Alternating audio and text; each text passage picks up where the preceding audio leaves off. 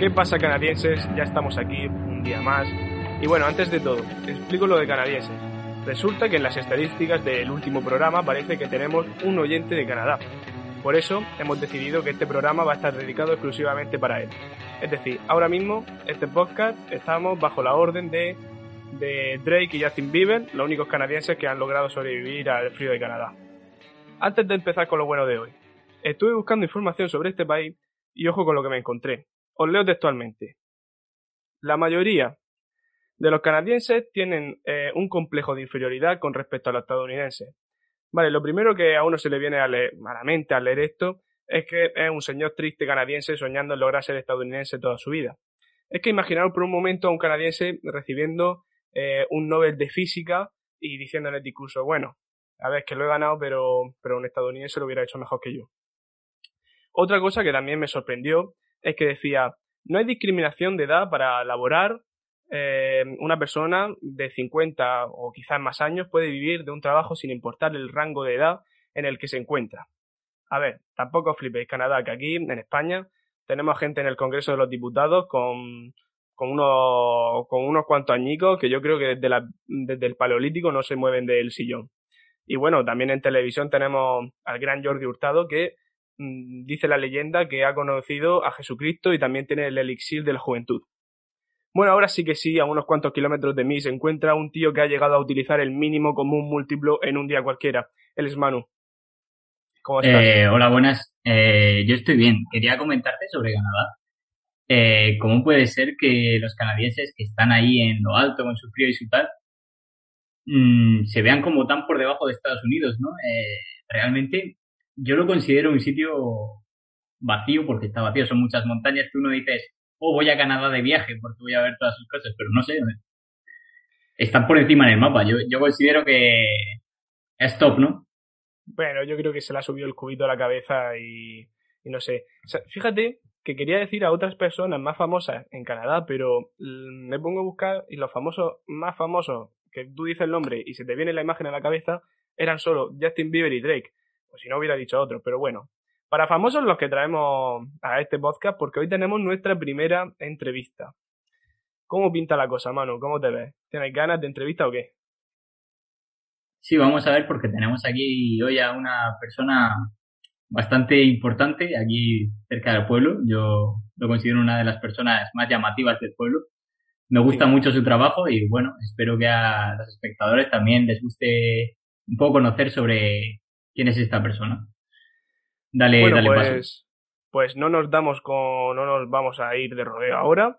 Y hoy traemos la primera entrevista de los jueves al sol y arrancamos fuerte porque viene un individuo con una mente brillante en el mundo de la moda. A su lado, Coco Chanel y Agatha Ruiz de la Prada se convierten en simples diseñadores de calcetines de primar. Es un orgullo que nuestro primer entrevistado sea Andrés Lacárcel. ¿Qué tal estás, Andrés? Hola, buenas noches. Pues nada, pues muy bien aquí en mi, en mi habitación taller. ya lo vemos ya, porque bueno, nuestros oyentes no lo estarán viendo, pero ya podemos afirmar Manu y yo que tienes un taller, una habitación espectacular, llena de postes, llena de imágenes, un lugar increíble para, para, hacer todas las creaciones que llevas a cabo. Eh, mm. Quisiera comenzar la entrevista eh, proponiéndote un reto, que es el siguiente explicar a nuestros oyentes quién es Andrés Lacárcel y a qué se dedica en uno o dos minutos. Bueno, pues Andrés Lacárcel eh, soy yo, pero es, mejor dicho, es una faceta de Andrés. Eh, es la faceta más protagonista, la que más destaca y de la que más, eh, más perspectiva del tiempo tiene. Eh, Andrés La Cárcel es una marca de moda que surgió así de, imprevisto hace ya como 3-4 años, o sea que ya llevo arrastrando tiempo. Y, bueno, aspiro a convertirme a, bueno, esa frase no me gusta tanto, aspiro a, pero sí que mm, pienso que soy importante para el mundo de la moda porque planteo una industria diferente a la que hoy en día se, se contempla. Me gusta mucho que digas eso de algo diferente, porque la clave de, del arte es renovarse, es decir, no es mantener algo que, que, siempre es igual. La clave está en renovarse. Cualquier artista debe, tiene la necesidad de la, de la renovación. ¿Qué piensas? Claro, al final, a lo largo de la historia, eh, las distintas facetas artísticas que ha habido, tanto en la pintura, escultura, la moda incluso, ha roto la anterior con la nueva.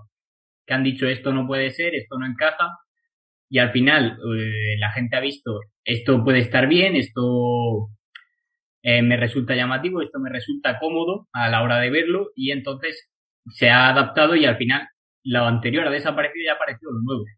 Podemos decir que se llamaría moda, por así decirlo, porque son como en periodos de tiempo, pero eh, adaptarse es sobrevivir y lo nuevo es eh, siempre rompedor para mí.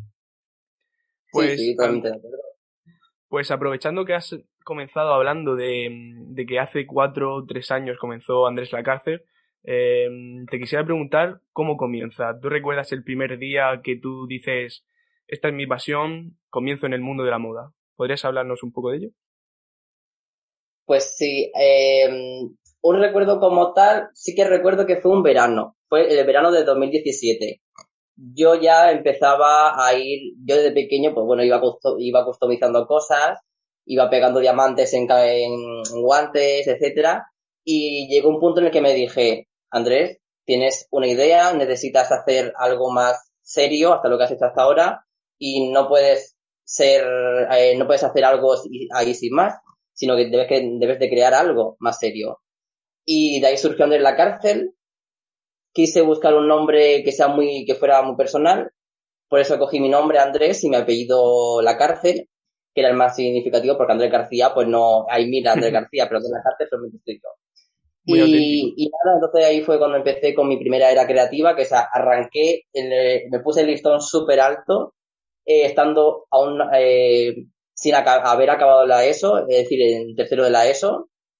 Emprendí mi marca de moda, me hice una página oficial de Instagram y, bueno, ahí fue cuando comenzó todo. Y bueno, lo más importante, sigue manteniendo esa ilusión, ¿verdad? Sí, sí, hombre, claro. Si no, ya estaría más que muerto. pues por eso te quisiera preguntar en qué proyecto ahora estás sumergido, ahora estás dedicando toda tu atención y todas tus capacidades de maestro de la costura, maestro de la moda. Bueno, pues ahora la verdad que voy a hacer una exclusiva porque ya está terminado en lo que es el siguiente producto de la cárcel y se trata de un bolso. Un bolso que se va a llamar Mysterium. O sea que ya te puedes imaginar un poco cómo por dónde andan los tiros. Y bueno, tengo pensado lanzarlo dentro de 15 días, algo así, más o menos. Bueno, cuando escuchéis esto, a lo mejor ya estará lanzado, no se sabe.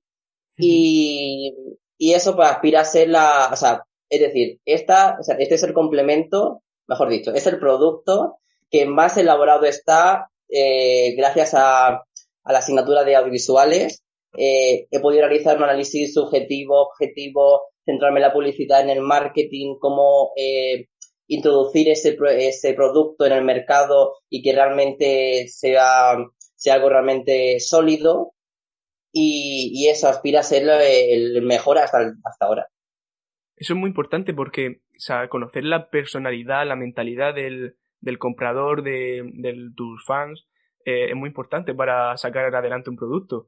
Porque si tú sacas un producto y no tiene, mm, no te da la respuesta que tú querías, es decir, la gente no te lo acepta, eh, eso hay que cambiarlo. Y entonces tú crees que con este complemento, bueno, con este producto, perdón, eh, puedes lograr acercarte más a, a, tus seguidores, a tus compradores. Sí, yo, sí, sí, yo pienso que sí. Y además, eh, este es el tercer producto que hago a la venta oficial. Y si hacemos una, una perspectiva hacia atrás de lo que he hecho, lo primero que hice fue una camiseta bordada, los segundos fueron suspensorios, o sea, una línea de suspensorios, y ahora traigo un complemento que es un bolso.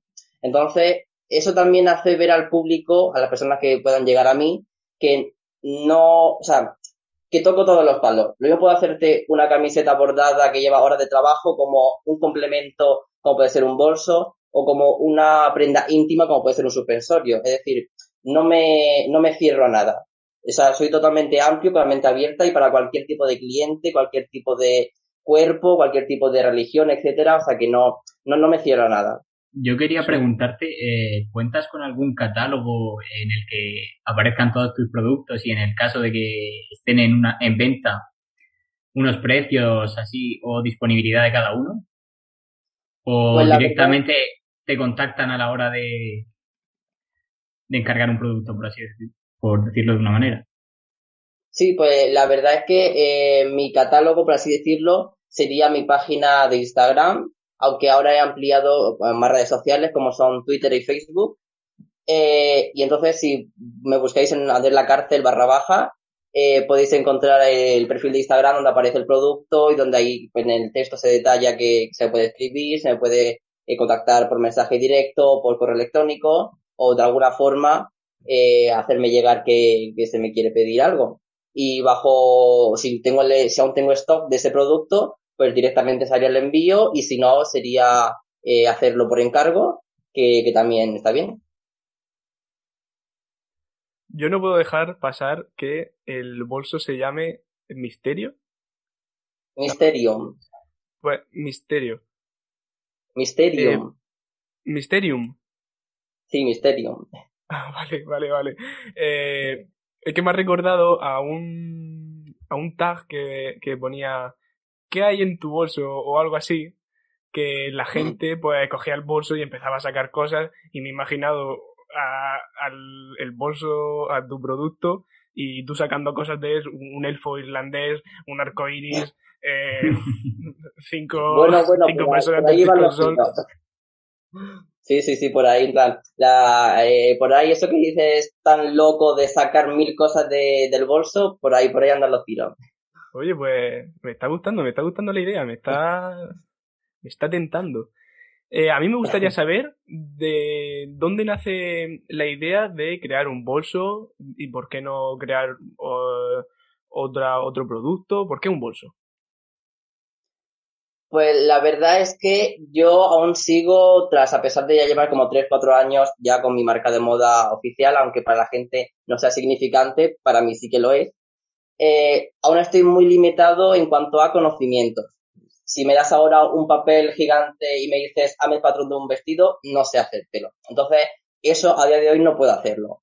Entonces yo pensando, ¿qué, qué es lo que puedo hacer? Y me dije, oye, pues puedo hacer un bolso. Eh, tampoco la verdad eh, no es que tuviera otra cosa en mente que hacer. Sí que es verdad que quería que no fuera, digamos, una prenda de vestir, ya que lo había hecho anteriormente. Entonces lo que sí que quería era como otra cosa de costura, de moda, pero que no fuera una prenda de vestir. Y bueno, pues de ahí ya surgió la idea de hacer un bolso.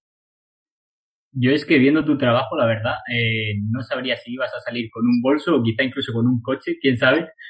Eh, porque hay tanta variedad y tanta tanta cosa, no sé cómo decirlo exactamente, pero a mí me sorprende eh, todas las cosas que has logrado hacer eh, siendo una única persona que trabaja para sí mismo, el típico ser tu propio jefe que te aparece en redes. Y no sé, a mí me impresiona mucho. Eh, ¿Cómo es eso de trabajar solo en, tantos proyectos al mismo tiempo y ya mucho trabajo? Pues bueno, la verdad es que sí es cierto, sigo, estoy solo todavía, algún día tendré empleado, pero vamos, aún queda. Eh, la verdad es que también eso es otra cosa de que tiene, por ejemplo, este producto. Y ya en cuanto salga la, la, venta oficial y se vea todo lo que se publica en redes sociales, se verá todo el trabajo que hay. Eh, para hacer, para subir un peldaño más en la escalera cada vez que lanzo un producto, cada vez que me embarco en un proyecto, eh, claro, sí, está muy bien decir que lo haces todo tú solo y está genial y es cierto, yo, yo me lo guiso, yo me lo como pero no hay que olvidar, y a lo que yo le doy mucha importancia es a, la, a, lo que yo he llamado ahora el equipo creativo que se ha rodeado conmigo para hacer este producto. Es decir, eh, ha habido un fotógrafo, ha habido dos modelos, unos chicos y unos chicos, y, ha habido una persona que se ha encargado de la edición, de toda la edición de fotografía y vídeo. Con lo cual, decir que solamente lo he realizado yo está muy bien por una parte, porque por supuesto yo sí que he tenido la idea, pero tengo que mencionarles y ellos, sin ellos no podría haber hecho lo que he hecho. Y ha sido muy importante y es eso, el contactar con la modelo, el día, la hora, la ropa que van a llevar, el fotógrafo que si este día puede, si no, hasta ultimísima hora editando el, vídeo, por ejemplo. Es decir, que hay un trabajo detrás de algo que aparentemente no lo tiene y sobre todo yo, que para la gente soy todavía insignificante y que parece, bueno, ande en la cárcel, ha hecho esto, tal cual. No, no, perdona, ande en la cárcel, ha hecho esto, ya ha hecho esto otro y lleva todo ese tiempo de trabajo, etcétera. O sea, que, que, tiene mucho valor. Me sorprende mucho que con todo el trabajo que lleva, como tú dices, hacer un producto así, tan elaborado, de fotógrafo, modelo, editor de, fotografía o vídeo, eh, y aún siga habiendo gente que te tome como persona insignificante, que eso es muy triste, la verdad, porque a nosotros algunas veces también nos pasa cuando subimos algún, cortometraje y no tenemos el recibimiento que queríamos o cosas así, pero eh, ¿has llegado a recibir algún tipo de comentario eh, de mal gusto por, por tu trabajo o, o, te ha ofendido alguna crítica hacia tus proyectos? Bueno, sí, eh, he tenido algún que otro comentario, malo por así decirlo, pero sé que ese comentario es de gente que ni me conoce, que ha, que ha sido así como, venga, vamos a meter, vamos a meterte, vamos a meter vamos a meternos con él, así porque se aburrieron en casa. O sea que incluso, realmente... Incluso el otro día estuve un poco rebuscando en la cuenta Andrés La Cárcel y vi que había mucha gente que entraron al ataque a Andrés y directamente fueron a defenderle. Había alguien puso un comentario y ponía carabichuela y, y demás, demás cosas como veo que tiene gente que le apoya también detrás y que defiende mucho su trabajo porque sabe eh, lo que conlleva, eh, todo el esfuerzo, todo ese. Y luego aparte hay gente que lo desprecia porque piensa, bueno, si yo voy al Primark, me compro unos calcetines de 50 céntimos o voy al Zara y me compro unos calzoncillos de un euro y se piensa que eso es así siempre. No todo el mundo tiene una máquina de tejer automática que trabaja como un robot y no siempre es tan fácil. Hmm ahora que has sacado eso del primar, Manu, eh, Andrés, ¿qué, cuál, ¿cuál es tu forma de luchar contra esas grandes marcas, industrias? Yo creo que mm, la herramienta más útil eh, y más fuerte para, mm, para darse a conocer es tu creatividad y yo creo que a ti te sobra. Pero cuéntame, ¿cómo, cómo te enfrentas a Mancio Ortega? bueno, yo a mí ese hombre me quedo un poco mal. A ver. ¿Y a quién no? A ver, em, hay mil ramas de, la industria de la moda, ¿no? Está la alta costura, el pretaporte, la moda de lujo y, por ejemplo, lo que estamos hablando, el fast fashion, el Primark, marcas como Zara, como Lefties, etcétera, ¿no? Considero que está muy bien el fast fashion y la ropa rápida, porque, por ejemplo, una camiseta blanca simple sin ninguna, ninguna floritura está muy bien que te valga 3 euros, ¿no? Y que puedas comprarlo en todos los lugares, en cualquier momento del día, o simplemente unos vaqueros, así sencillos. Vale, me parece muy bien. Pero mmm, no hay que olvidar que no hay que olvidar los problemas que esto conlleva para la sociedad y para el mundo. Es decir, la industria de la moda, por culpa en parte del fast fashion, se ha convertido en una de las industrias más contaminantes del mundo. Eh, el fast fashion hace que estas marcas llevan sus productos a países tercermundistas que le pagan una miseria en unas condiciones precarias y los vuelven a traer a España y te lo venden por, mm, vamos, ni, ni una quinta parte de lo que le paga a la, persona que está pagando, a la persona que está cosiendo.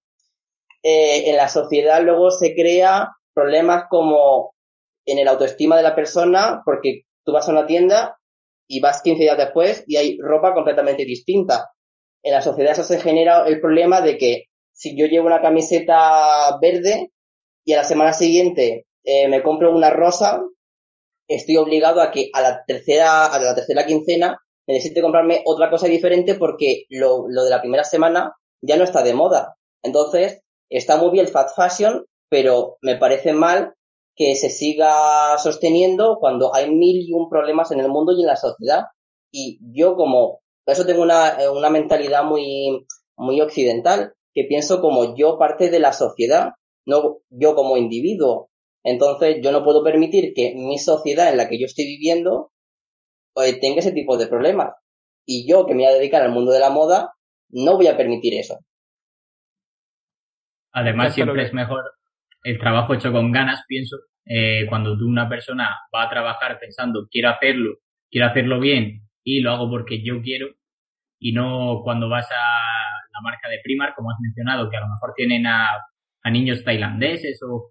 Esto es un poco prejuzgar, la verdad, no deberíamos decir nada, pero que a lo mejor tienen a, trabaja, a trabajadores allí eh, que les pagan una miseria y se han, han deslocalizado la industria, se han ido a países más tercermundistas o con que le permiten esos sueldos tan bajos para poder producir a, un mayor número de prendas, pero a un precio muy bajo.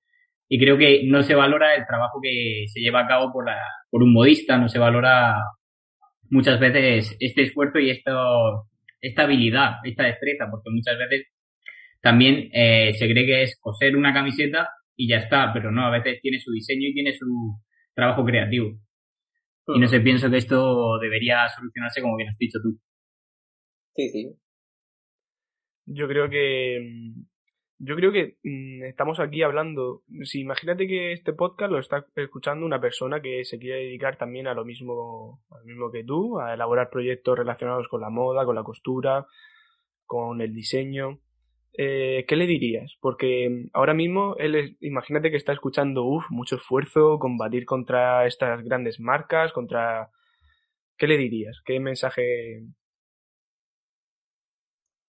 Pues le diría, creo que dos.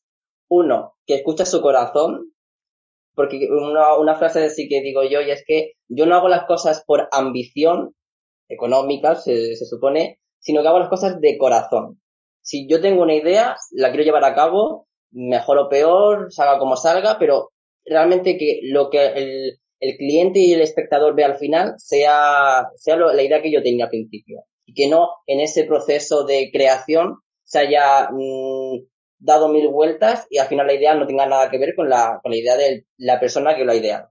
Y segundo, diría que escuchase mucho y mirase mucho a su alrededor, a su sociedad, a su familia, a sus amigos, a la gente que está a su alrededor, para en la unión de uno y otro, de tu propia idea y de lo que ves a tu alrededor, te lleva a la elaboración de tu proyecto, tu, tu modo de vida y, y, eso desencadena en el trabajo luego que haces. Porque que... no puedes pretender ganar dinero si sabes que vas a hacer una cosa mal. Claro. Veo que mm, obtienes muchas ideas, recoges muchas ideas de la sociedad, de la familia, de la gente que te rodea, incluso... ¿Y tú crees que eso es un factor clave en tu proceso creativo? Sí, sí, sí que lo es. Mm, de hecho, bueno, ahora tiene ese proceso, ¿no? De, sentar mis bases en cuanto a mi marca, etcétera. Pero sí, mm, está muy bien que las marcas que todo el mundo te venda algo maravilloso y real, fantástico, de unicornio, todo en rosa, es fantástico, es una fantasía, es arte y es maravilloso. Pero en mi obra, aunque yo soy muy ecléctico y lo mezclo todo, siempre hay una base social, siempre hay una base de crítica, siempre hay un temor de la sociedad que me atormenta y, ese temor, ese miedo, esa situación que no debe ocurrir es la que yo te muestro de una manera a veces más agresiva y otras veces no, para, para también, digamos, despertarte, despertar al espectador, que no siga viviendo en esa fantasía que otros te quieren vender, o esa ilusión que te, que te hacen creer que es lo mejor y te ocultan la realidad.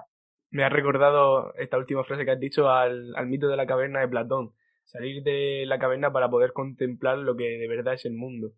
¿Tú crees que, yo creo que la moda es un arte, evidentemente.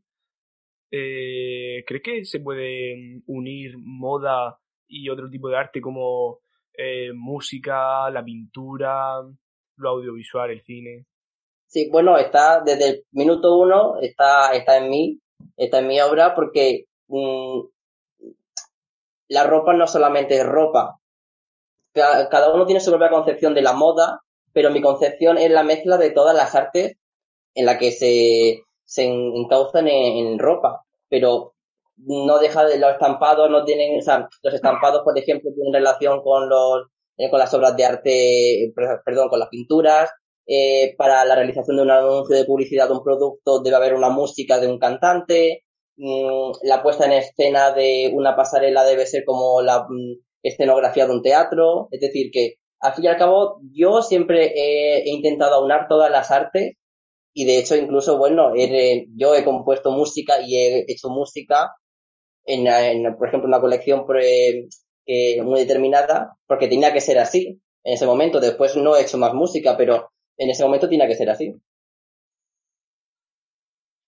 Eh, estamos comentando los desfiles de moda y tal, eh, también implica un poco de teatro, ¿no? Darle caracterización un poco a los trajes y a, lo que presentas. Imagino, ¿no? Sí, sí. Eh. Mira, hay una cosa y es que también me, rabia y patea este, esta industria de la moda en la que me estoy metiendo. Tú ves un desfile de Chanel, una marca que todo el mundo conoce. Y si yo quisiera comprar ahora en el minuto al día siguiente eh, la falda que aparece en el desfile, te van a decir, lo siento, no está en la venta. Y yo me quedo, ¿por qué? Tú me estás presentando una falda y yo quiero comprar esa falda, ¿por qué no puedo comprarla? Y te van a decir, es que solamente se ha hecho para el desfile, porque no sé qué, no sé cuánto, muestra la concepción del diseñador y la idea y tal. Lo que usted va a poder comprar será los seis meses después en la tienda una versión mucho más barata, económica y diferente de, de esa falda que le estamos mostrando me parece muy bien. Por supuesto que si esa falda vale 5.000 euros yo no podría adquirirla, pero en el caso de que pudiera eh, pagármela, es que no se vende. Entonces, te das cuenta de que es muy bonito la fantasía que te venden los grandes diseñadores, las grandes marcas, pero no deja de ser humo. Y a mí eso también me rabia patea. La verdad me acabas de recordar a cuando entro a una confitería y veo ahí un montonazo de donuts, de napolitanas, de croissant y no puedes comprarlas ni comerlas o algo así. Como, o la típica, la típica tarta de decoración o naranja de decoración que hay en un cuenco así de plástico. Sí, y dices, uy, qué buena pinta tiene. O también cundo va a la casa de tu abuela y te encuentras en la caja esta de las galletas y la abre y te encuentra los hilos, la tijera y todas esas cosas. Pero ¿dónde están las galletas, mujer? Y Bueno, quisiera hacerte también otra pregunta. Eh, ¿Cuál crees eh, que, mm, que es el producto del que estás más orgulloso? ¿Cuál es el producto que más orgulloso estás? Que te lo terminaste y dijiste, yo tenía aquí una idea y lo he conseguido reflejar he conseguido mostrar mis principios, mis ideales, todo. Mi proceso creativo ha estado perfecto aquí y, y da gusto ver este producto. ¿Cuál ha sido ese? Pues la verdad, aunque suene como bueno, lo hace por, por con placer. No, la verdad es que es el bolso. O sea, lo nuevo es lo que más trabajado está en comparación con, con todo porque, y como he dicho, he estado acompañado de un equipo creativo que antes no lo había tenido sí es verdad que había eh, trabajado con modelos, con fotógrafos y tal, pero la cosa es que tendían a ser mm, parte de mis amigos, ¿no? Era como, bueno, el amigo al que tú le pides que te haga el favor y venga, te lo hace y tal, y queda muy bien. Por supuesto, no me estoy restando valor, pero esta vez ha sido como trabajar con gente con la que no has establecido conexión nunca. Todo está mucho más pensado, elaborado, sobre todo a la hora de, del marketing, la publicidad y de la, promoción del producto, etcétera. O sea que, es el bolso, lo, lo mejor que tengo hasta ahora. ¿Nos podrías adelantar a lo mejor un pequeño spoiler de tu próximo proyecto? ¿Tienes algo en mente? ¿O solo está ahora centrado en el, bol en el bolso y ya está? ¿O tiene algún pues sí. No, no, de momento solamente tengo el bolso y de momento con eso ya, ya tengo bastante. Y no, eh, Sí que tengo pensado qué es qué próximo producto, qué próxima prenda lanzar, que esto sí que pienso que va a ser una prenda eh, ya destinada a la temporada de verano. Pero, pero bueno, simplemente está la idea, la idea ahí, pero no, no tengo nada más en, en mente. Bueno, perfecto. Bueno, enseguida aparecerán nuevas ideas en tu cabeza de tu cabeza de genio de la moda. Eh, vi el otro día en tu cuenta de Twitter que estabas haciendo algo relacionado con maestros de la costura.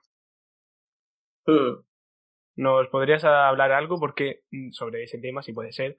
Es porque el otro día me quedé fascinado con... Ay, no me acuerdo del material que utilizaste, pero hiciste algo... Papel. Sí, papel. Me quedé loco cuando vi que pusiste una cremallera. Eh, o sea, quedaba genial. O sea, en cómo puedes llegar tu cabeza a pensar que con ese material se puede hacer eso, cómo cómo lo haces. Pues mira, la verdad es que el maestro, hay un programa de televisión, pues, para quien no lo conozca, que se llama Maestros de la Costura, que trata de moda, de costura y tal, y está en televisión española, en la 1. Bueno, pues yo, mm, desde que comenzó el programa, pues me quise presentar, porque bueno, yo tenía algo, algo de conocimiento de costura, de la moda, etcétera, y dije, oye, pues yo me presento a ver qué ocurre. También te digo todo esto siendo, yo siendo menor de edad. Pero bueno, total, que ya llevo dos años presentándome, el año pasado, no. Sí, el año pasado y esta edición, en la tercera y cuarta edición, y, mm, y nada, ninguna me cogieron. lógicamente, pues no tengo ni los conocimientos ni nada con 15.000 personas, pues no, lógicamente. Pero aún así yo quería hacer el cuestionario y también ver qué se me preguntaba, porque bueno, es un reality show de televisión, a veces se quiere más al, showman que a la, a la, a la, persona que sabe de costura, etcétera. Bueno, es otro debate. Y, y entonces este año me dije, Andrés, si lo estás viendo desde casa, ¿por qué no tú hacer las pruebas hasta donde tú llegues, no? entonces, pues ahí fue donde surgió. Porque también es una forma de, de imponerme trabajo. Es como, vale, me dan un reto, haz una prenda con papel, haz eh, un diseño de una prenda que más te identifique, por ejemplo. Por ejemplo, esta semana me tocaría hacer eh, una prenda con látex. Pues me busco las mañas, no sé, no, no, no conseguiré látex. Pero bueno, a lo mejor el plástico, lo que sea. Y es una forma de, poner, de esforzarme y de seguir trabajando y, y probando texturas y sobre todo trabajar y, y practicar y hacer cosas a largo plazo, eh, ¿consideras un objetivo entrar en este programa o intentar entrar por lo menos? Bueno, pues todo depende. A ver cómo presentarme. Si se hace el año que viene, yo sí que me presentaría otra vez. Que el objetivo sea llegar allí y tal, pues bueno, mm, hay muchas cosas que, ver antes de, decir eso. Porque conociendo cómo es un poco la televisión, pues... Esta clase de programas eh, muchas veces buscan al showman, como bien has dicho, pero en muchos casos eh, se agradece que eh, relanzan la carrera de un modista o de un en cualquier tipo de programa así de entretenimiento que sea un concurso, Masterchef por ejemplo en cocina o eh, maestros de la costura en esto, pues siempre dan un impulso a la carrera en ese ámbito a, a las personas que se presentan y aparecen ahí. Entonces yo considero muy positiva la labor de estos y recomendaría también eh, colaborar mucho con esta clase de programas que, eh, pues esto, impulsan un poco esta industria tan y a la gente a la gente que la trabaja desde casa y tal. Es, que no sé cómo explicarme, la verdad, me he perdido un poco en mi explicación, pero sí. Está bien. Mm. Sí, sí, no, claro, eh, es eso. Sí, claro, está muy bien, claro, sí, por eso es otra de, la, de las mm, vías por la que me quisiera presentar y tal, pero claro, luego mm, no todo es rosa lo que parece. Entonces, claro, ahí cuando te desanima, cuando dice, sí, claro, te da, ellos te venden muy bien, te vamos a dar promoción, vas a llegar alto, tal cual, pero tienes que hacer esto, entonces dices, bueno, pues entonces a lo mejor no me compensa tanto. Y decide, bueno, pues yo me busco mi vida, yo me lo guiso, yo me lo como y a ver cómo sale. Pero vamos, que sí, sí, totalmente de acuerdo con, eh, con eso de esa opinión. Sí, yo creo que uno de, mm, de los hándicaps positivos que tenemos en nuestra sociedad, yo creo que en esta sociedad moderna o de las tecnologías, que es más fácil dar a conocer a gente, dar a conocer los proyectos de, de, por ejemplo, los tuyos, eh, a través de las redes sociales o a través de programas así, pero si luego viene una persona que solo quiere buscar el show para atraer a la audiencia y tal, mm. pues bueno, se pierden se pierden muchas cosas, se pierden muchas oportunidades. Yo quería hacer otra pregunta, eh, si me lo permites. Sí, sí. ¿Alguna vez has trabajado en alguna colaboración con otra con otra persona a la hora de fabricar un producto, el proceso creativo y el propio tejido, por así decirlo? No, la verdad que hasta ahora no he tenido ninguna colaboración con nadie así nada. Mm, no, no, lo, lo máximo ha sido, bueno, que bueno, no es una colaboración, sino que he, estado trabajando un tiempo en un taller de costura y bueno, pues yo estaba ahí trabajando y haciendo cosas. Pero vamos, que no, colaboración lo que como tal no. Por ahora. todo, todo llegará. ¿Y consideras que tienes algún referente en el mundo de la moda o alguna persona con la que si pudieras trabajar que sea más cercana, dirías que sí siempre? Eh, pues mira, cercana, hay, yo sé, estoy, muy, muy pendiente de las marcas de moda y en general de la, los artistas, ¿no? Y de gente que tiene proyectos de aquí de la región de Murcia. Eh, siempre intento acudir o intento estar al tanto de las mm, últimas colecciones que las marcas de moda nos proporcionan, como por ejemplo Pedro Lobo, Las Culpas o Anonimato, que son, digamos así, de los más, los más conocidos, que hacen sus desfiles anuales, etcétera, y son eso como marcas independientes que, que lanzan una colección, se lo financian ellos, algunos tienen sus tiendas, otros no, pero eso, mm, estar, estar ahí al tanto de ellos y de repente a lo mejor le ves por la calle de Murcia pasar y para mí es como ver a un famoso. Aunque claro, la gente no, no lo ve así, pero yo sí. Porque, hombre, porque es muy, muy importante para mí eso, tener gente tan cercana y que se dedica a lo mismo que yo y yo poder pensar, en unos años yo también puedo desfilar en Murcia si yo me lo, en, un principio si yo me lo costeo. Entonces, mm, la diferencia entre ellos y yo es que ellos tienen 30 años, tienen una carrera y yo no, pero por lo demás somos exactamente iguales. ¿Ahora mismo estás estudiando algo relacionado con, con el diseño, la moda o tienes pensado hacerlo? Sí, ahora, bueno, sigo este mi último año de bachiller artístico y aunque no, no hay moda como tal, pero sí que, bueno, las asignaturas de artes y sobre todo la asignatura más importante diría para mi, para mi trabajo es fundamentos del arte, porque me da una, me ha dado una amplia visión de lo que es el arte en general, de toda la, eh, la cultura, de todos los movimientos artísticos que ha habido, y eso ahora me, me he dado cuenta que me ha abierto mucho la mente a la hora de innovar, a la hora de diseñar. Y posteriormente sí que tengo pensado seguir estudiando. Aún no tengo claro si hago carreras, si hago grado, etcétera. Eh, pero sí tengo pensado seguir estudiando moda. Genial. Oye, yo te quisiera hacer una pregunta que alguna vez, a mí es que me encanta eh, la ropa eh, que esté ligada a obras de arte. Por ejemplo, este verano me compré una camiseta de que aparecía una obra de, de Vincent Van Gogh. Van Gogh. de Van Gogh. Y, y me encantó. ¿Alguna vez has tenido alguna idea de relacionar eh, alguna obra de arte que te guste mucho con alguna prenda o algo relacionado, algún otro producto? Sí, sí, mira, hubo una, una, idea, una idea de colección que nunca se llevó a cabo, y es que eh, hay una artista murciana que se llama Miriam Martínez Avellán, que seguro que lo conoces. Sí.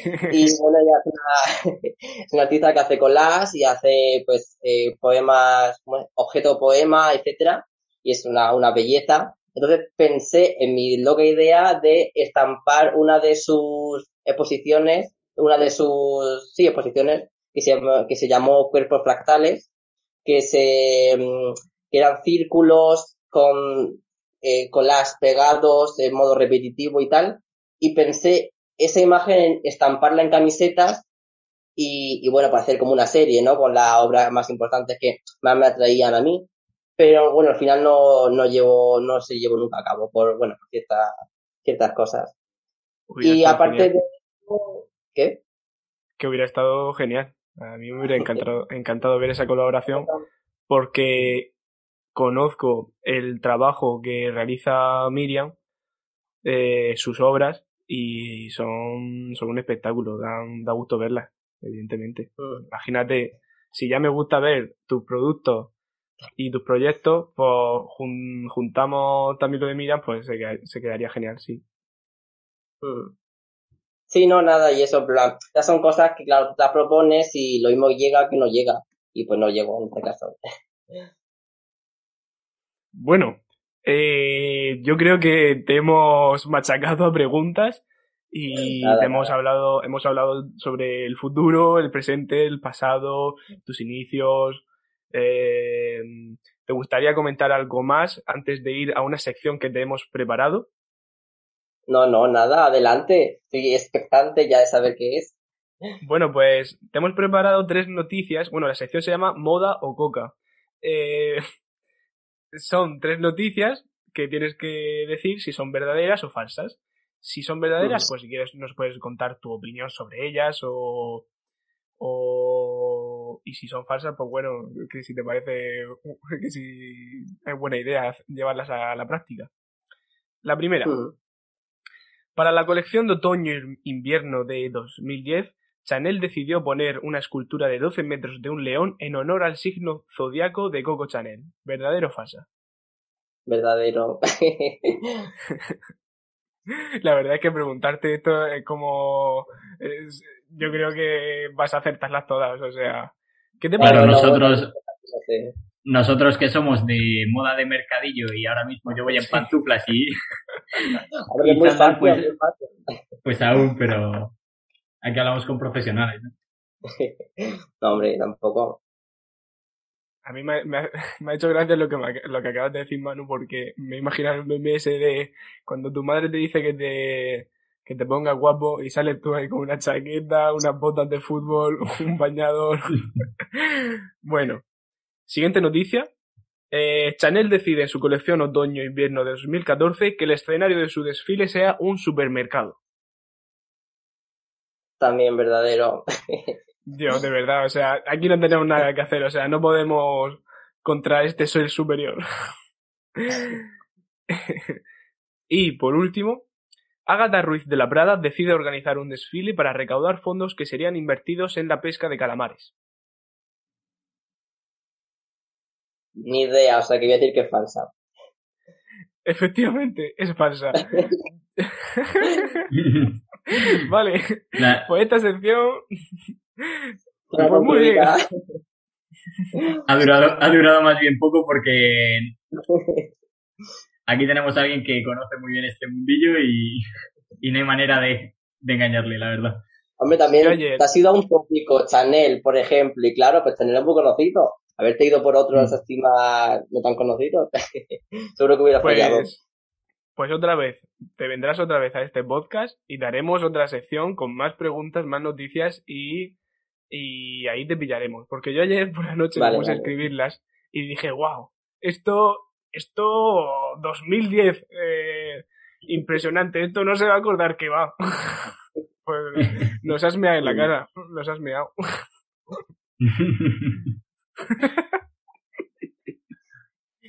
a ver, es un poco decir que nos ha meado en la cara. Nosotros lo hemos intentado, lo hemos intentado, somos... No, no, a lo mejor me esperaba algo así como una modelo de solo 15 kilos, no sé qué, no sé cuánto desfila para no sé qué, yo que sé, algo más surrealista. También es verdad. También es verdad. Oye, ¿y si, si el desfile que has mencionado era en un supermercado? Ahí podían ir en los pasillos, por ejemplo, de, de los panes cogiendo una barra de pan. Por si, por si te entra hambre mientras estás desfilando, ¿cómo va eso? Pues no, no recuerdo muy bien si, si, había gente así, pero bueno, lo que sí que es cierto es que las modelos, mientras desfilaban, se paraban y hacían el gesto de coger un tetabric o una caja de cereales y lo metían en el bolso. O sea que sí, sí. Lo he dicho en plan broma, pero se ve que sí, se ve que sí. Yo lo estuve viendo ayer y, y mm, no sé, Quiero recordar que después del desfile, la gente del público se puso a coger objetos del supermercado así de recuerdo. Así eran de la marca Chanel. Mm. Y me hacía gracia, era curioso. Imagino que no fue en un supermercado rollo Mercadona, ¿no? No, hombre. Sería un, supermercado de el corte inglés eh, en casa y todo eso, ¿no? comida premium. No, bueno, fue, fue claro estaba muy bien recreado y tal. Oye, hablando de. Ahora, hablando ahora de desfile, se me ha ocurrido. Mm, tú, si tuvieras que organizar un desfile, ¿cómo sería? ¿Qué escenario utilizarías? Y, y sobre todo, que esto me interesa mucho porque a mí adoro la música, ¿qué, qué música pondrías? Pues todo depende. Depende del proyecto, depende de la colección, depende de la idea. Eh, no hay no hay una idea fija de ya, si mañana hiciera una colección, ¿qué es lo que haría? No, todo tiene que ver con lo, con lo que se haga. Pues yo que sé, una colección desgarradora, pues ponía la música como de chillido, como de misterio, como de pues electrónica tal vez también. Y estaría pues oscuro con un foco a lo mejor en rojo o amarillo, así intensos, o un amarillo sucio. Esto no depende del proyecto que se tenga a cabo. Si fuera el proyecto del bolso, ¿qué música relacionarías, relacionarías con este proyecto? Pues una música como de, bueno, incluso la música que te comento, la música que he utilizado, es esa sensación de correr, de que te persiguen, de que te van a pillar, el, sobre todo el, movimiento, el estar activo. A ver si va a ser esto un anuncio de Puma, que sale ahí Usain Bolt ahí corriendo. Me imagino ahí que has grabado un anuncio ahí con Usain Bolt, Usain Bolt ahí con el bolso, como si se lo hubiera robado una vieja. Pues la verdad es que lo llamé y me dijo que estaba muy ocupado y no podía, no podía venir. el, vuelo se retrasó. Yo, eh, también con lo que habéis mencionado, el desfile en el supermercado, he pensado, ¿habría alguna manera de relacionar eh, el diseño de, de moda, por así decirlo, ropa, con los trabajos cotidianos? Por ejemplo, trabajadores de un supermercado que llevan distintos trajes extravagantes y, llamativos, me parecería una opción bastante curiosa. No sé qué opináis al respecto, vosotros. Sí, por ejemplo, eh, no Sí, es una... Bueno, habla tú, porque... no, sí, sí. Em, por ejemplo, ya sea, bueno, ya sé, claro que se hace, pues diseñadores o marcas que hacen el, el vestuario de, pues, una, un, restaurante, por ejemplo, con los delantales, llevar el logotipo, no sé, no sé cuánto, lleva un diseño tal cual. Y, por ejemplo, también recuerdo que hace años se hizo la, creo que fue Chanel la que hizo una colección para las zapatas de vuelo de los años, mm, de los años 20 o así, no recuerdo bien. O sea que sí, en plan, digamos que, claro, a ver, eh, la tienda desde el pueblo no te va a hacer ahí, no se va a esmerar en eso pero en ciertos aspectos, en ciertos lugares, pues sí. Y luego, mira, esto que ha dicho es muy, muy importante de, de la extravagancia de los trajes. Por ejemplo, en ciertos trabajos, como pueden ser mmm, que tengan relación con el mundo del entretenimiento, yo qué sé, el, con tiendas como Claire's, que son de fantasía, que venden, digamos, chuminar, ¿no? De, pues eso, muñequitos y tal. Veo que, la, que los empleados visten muy básicos visten con una, una camiseta gris, no sé qué, no sé cuánto, como mucho rosa, pero, pero no hay más. Entonces, me gustaría ver en ese tipo de trabajos que la gente fuera súper eh, despeinada, con los pelos de colores, con lo más extravagante. ¿Para qué? Para captar el, al, al, espectador. Perdón. Para mm, eso, para, ya que no es una tienda al uso, es una tienda especial, pues de, yo qué sé, mm, cosas para cumpleaños o yo qué sé, para mascotas, yo qué sé, cosas así. Pues que la gente pues fuera disfrazada y fuera vestida y cosas de esas. Está genial la idea, la verdad. Eh, a mí me gustaría entrar a la tienda y encontrarme ahí ese tipo de vestuario y tal. La verdad, gran para, idea. Para un Mercadona, pues no. Pero para cosas así que tienen relación con, la, con el, entretenimiento, con los niños, sobre todo, una, juguetería, por ejemplo, ¿por qué no puede ir un, un trabajador un día de disfrazado de un personaje? Pues de Bob Esponja, de no sé qué, no sé cuánto. Yo eso no lo veo. pero en el Mercadona, imagínate en el Mercadona tú ir a comprar y que el dependiente vaya vestido de gamba. Yo eso me llamaría. Yo iría, iría allí de una, ¿sabes? Hombre, imagínate. También. También. O, o de sepia, también. Sepia.